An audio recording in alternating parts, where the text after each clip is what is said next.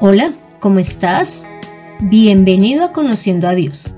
Mi nombre es Consuelo Gutiérrez y te estaré acompañando en este podcast, en donde conocerás más de Dios y cómo llevar a la práctica tu vida de fe. Te cuento que en Colombia, en el mes de diciembre, se tiene por tradición celebrar la Navidad.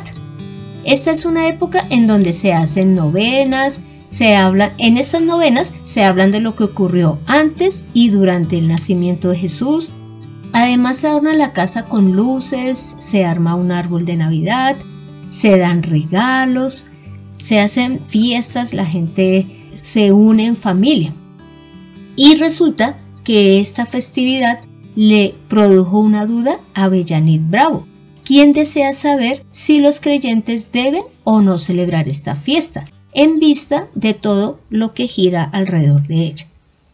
Dentro de las dudas que también tiene Bellanit es saber si Jesús nació el 25 de diciembre, qué pasa con la adoración que se le da a Jesús como niño y que pues sabemos que la Navidad también es un tiempo en donde se mueve mucho el comercio porque se dan regalos entre las personas. Y pero ya hubo otra persona que también cuando hice la pregunta sobre la Navidad me pidió que contestara qué significaba Navidad. Entonces, básicamente este episodio se va a tratar de la Navidad y a contestar las preguntas que tiene Bellanit. Como te mencioné, vamos a contestar qué significa la palabra Navidad.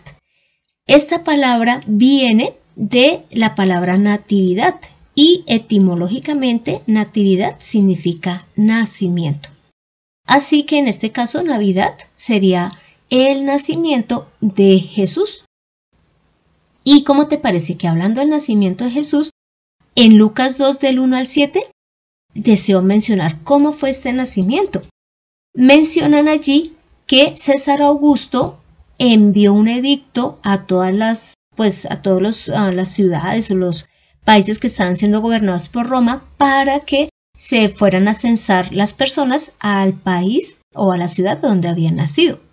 Por lo tanto, José y María tuvieron que viajar a Belén porque José era descendiente de David y David era de Belén. Y ya en el versículo 6 y 7 menciona lo siguiente en cuanto al nacimiento de Jesús. Aconteció que, mientras ellos estaban allí, se cumplieron los días de su alumbramiento, y dio a luz a su hijo primogénito, lo envolvió en pañales y lo acostó en un pesebre porque no había lugar para ellos en el mesón. Entonces, como pudiste escuchar, ahí está mostrando que Jesús nació en un lugar humilde, en un pesebre, porque imagínate, toda la gente tuvo que viajar a su ciudad respectiva y pues ya no había lugar en los sitios en donde se alojaban los viajeros. Ahora la pregunta siguiente sirve para contestar la duda que tiene Bellanit y muchas personas, porque quiero decirte que cuando yo también empecé mi vida de fe en el cristianismo, también dejé algunos años de celebrar la Navidad porque yo decía, no, pues eso no le agrada a Dios por ah, el armar el, el pesebre, el hablar es de regalos y de salir corriendo para eso y todo el enfoque que sea comercial. Pero ya viendo lo que representa el nacimiento de Jesús, me di cuenta que es un tiempo para hablar de este tema. Entonces, la pregunta es, ¿quiénes fueron testigos presenciales del nacimiento de Jesús? Los primeros que vamos a ver son los ángeles y los pastores. ¿Cómo te parece que en Lucas 2 vamos a ver no solamente a los ángeles y a los pastores, sino a dos personas más que dieron anunciaron el nacimiento de Jesús y pues lo dieron a conocer a más personas. Bueno, entonces ya centrándonos eh, en los ángeles y los pastores, esto está en Lucas 2, del versículo 8 al 18. Entonces resulta que estos pastores pues estaban en la noche cuidando de su ganado y se les presentó el ángel del Señor. Y ellos fueron rodeados de una luz Lógicamente, esos pastores tuvieron temor, pero mira lo que les dice el ángel y eso lo puedes ver en el versículo 10. Dice, no temáis, porque aquí os doy nuevas de gran gozo, que será para todo el pueblo. que os ha nacido hoy en la ciudad de David un Salvador, que es Cristo el Señor. Esto servirá de señal. Hallaréis al niño envuelto en pañales, acostado en un pesebre. Y repentinamente aparecieron con el ángel una multitud de las huestes celestiales que alababan a Dios y decían, Gloria a Dios en las alturas y en la tierra paz, buena voluntad para con los hombres. Como pudiste escuchar, estos ángeles primero anunciaron que Jesús es el Salvador, que Él es el Cristo. Pero además de eso, dan señales de cómo determinar quién es el niño, y es que lo van a hallar envuelto en pañales y en un pesebre, o sea, dan específicamente el lugar. Pero además algo maravilloso que se puede ver allí y que por lo tanto vale la pena dar a conocer el nacimiento de Jesús es que también apareció una multitud de huestes de ángeles que alababan a Dios y le daban gloria. Entonces, si te das cuenta, este nacimiento de Jesús no solo afectó a sus padres, pues ahora están recibiendo la noticia los pastores, sino que movió el mundo espiritual. Los ángeles estaban alabando a Dios en ese momento. Y algo muy bueno que también muestra esta porción bíblica es que dice, y en la tierra, esto lo dice en el versículo 14, y en la tierra paz, buena voluntad para con los hombres. Es decir, Dios en ese momento, cuando nace Jesús, es porque quiere que los hombres entren o tengan paz con Dios.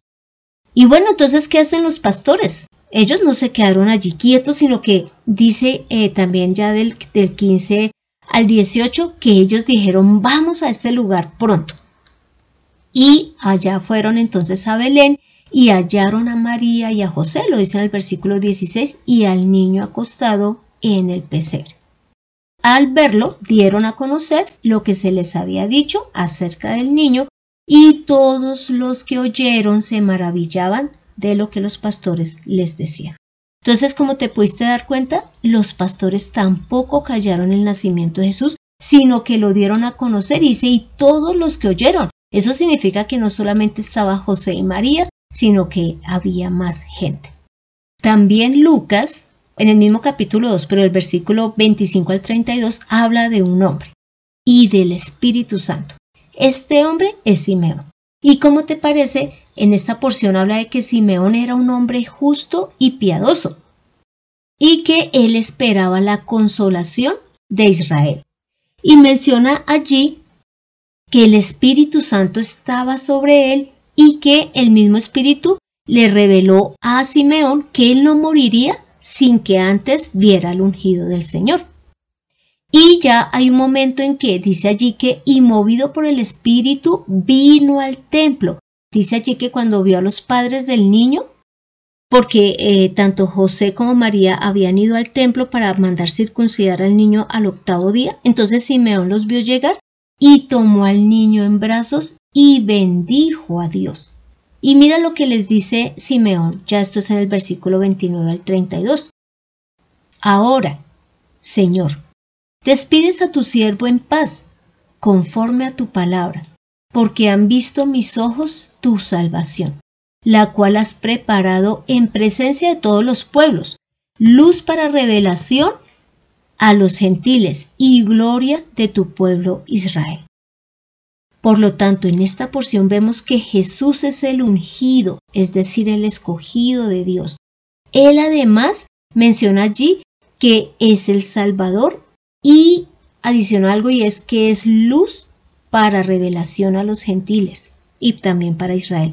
Es decir, Jesús es quien nos va a permitir conocer al Padre y conocerlo como ese Padre vivo que en ese momento nos está permitiendo acercarnos a Él. Entonces, acá vemos cómo inclusive el Espíritu Santo dio a conocer el nacimiento, no se quedó callado y Simeón lo festejó y adoró también a Dios, al igual que lo hizo la multitud de ángeles. También en Lucas 2, pero el versículo 36 al 38 está Ana. Y en esta porción menciona que Ana se consideraba una profetisa y que era una mujer que no se apartaba del templo porque servía de noche y de día, y la forma en que ella servía era con ayunos y con oraciones. Entonces, ya en el 38 dice, esta, presentándose en la misma hora, daba gracias a Dios y hablaba del niño a todos los que esperaban la redención en Jerusalén. Esta porción nos está mostrando que Jesús es el redentor. ¿Y qué significa que Él sea el redentor? El que nos ha comprado para librarnos de Satanás. Entonces Él con su sangre pagó un precio muy alto para darnos esa libertad. Redentor es comprar a alguien que estaba bajo el yugo de otra persona o, en alguna condición. Entonces, como te puedes dar cuenta, el nacimiento de Jesús no quedó callado, se dio a conocer en, cuando ocurrió. Y como últimos testigos presenciales que vamos a mencionar son a los magos de Oriente. ¿Cómo te parece que estas personas son mencionados en Mateo 2, mm, más o menos del versículo 1 hasta el versículo eh, más o menos del 12? Entonces, ¿qué ocurre? Que estos magos que venían de Oriente, y nosotros mm, casi siempre los conocemos es como los reyes magos, ellos mencionan que hubo una estrella que les avisó que el rey de Israel había nacido. Y evidentemente pues ellos vinieron a donde estaba el rey a buscar a Jesús y allí encontraron fue a Herodes y le preguntaron a él ¿Dónde está el rey de los judíos? Porque hemos venido a adorarle. Lógicamente Herodes se turbó, Jerusalén también, porque Herodes mandó llamar a los escribas, a los sacerdotes, y les preguntó qué dónde era que iban a hacer. Le contestaron que en Belén. Así que Herodes mandó a estos magos a Belén y ellos así lo hicieron, y fueron guiados todo el tiempo por la misma estrella que habían visto en Oriente. Y ya en el versículo 10 dice lo siguiente. Dice, al ver la estrella, se regocijaron con gran alegría. Cuando entraron en la casa, vieron al niño con María su madre, y postrándose lo adoraron.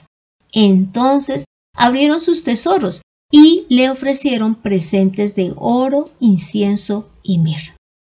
Estos últimos testigos presenciales que mencionamos acá muestran que Jesús es el rey, el rey de los judíos, pero sabemos que también es el rey de todo el que acepta a Jesús.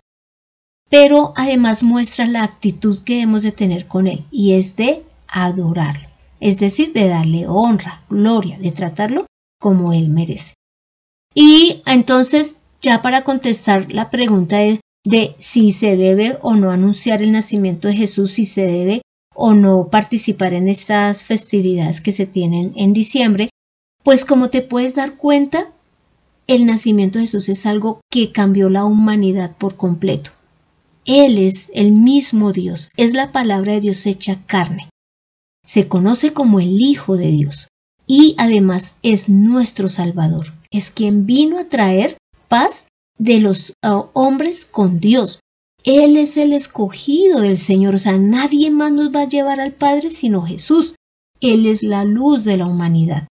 Él es nuestro redentor.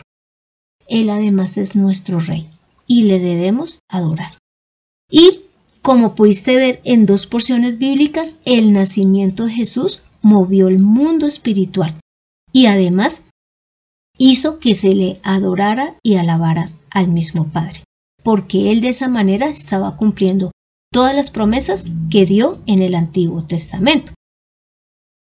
Ahora procederemos a resolver algunas de las dudas que había presentado también Bellanit. Y es, ¿Jesús nació el 25 de diciembre? Pues la respuesta es que la palabra no muestra el día exacto del nacimiento, pero sí pudimos observar con los textos que mencionamos que ese nacimiento fue algo grandioso para el pueblo de Israel y en la parte espiritual.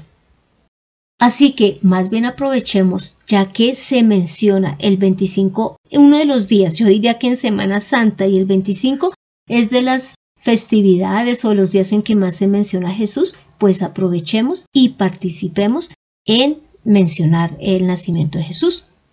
La otra duda que ya tiene es la adoración que se le da como niño.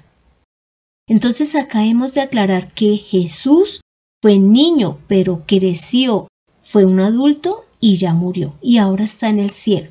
Entonces nuestra oración a Él se debe de dar ya como lo que es un adulto, aunque ahorita pues ya sabemos que pues está en el cielo y no se podría decir que, que tiene no sé cuántos años de edad, sino que Él no se quedó niño toda la eternidad, así que no lo hemos de ver como un niño, así estemos hablando de su nacimiento.